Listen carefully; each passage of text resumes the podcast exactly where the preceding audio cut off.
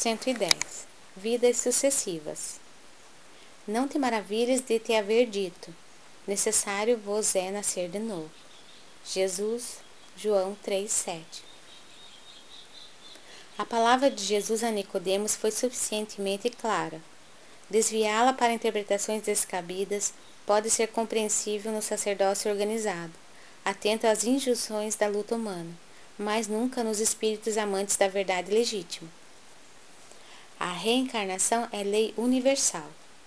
Sem ela, a existência terrena representaria turbilhão de desordem e injustiça. À luz de seus esclarecimentos, entendemos todos os fenômenos dolorosos do caminho. O homem ainda não percebeu toda a extensão da misericórdia divina nos processos de resgate e reajustamento. Entre os homens, o criminoso é enviado a penas cruéis, seja pela condenação à morte ou aos sofrimentos prolongados. A providência, todavia, corrige amando. Não encaminha os réus a prisões infectas e úmidas.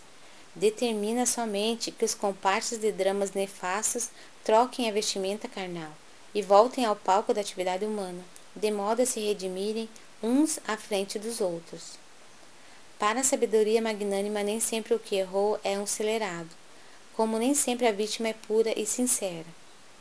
Deus não vê apenas a maldade que surge à superfície do escândalo, conhece o mecanismo sombrio de todas as circunstâncias que provocaram um crime. O algoz integral, como a vítima integral, são desconhecidos do homem.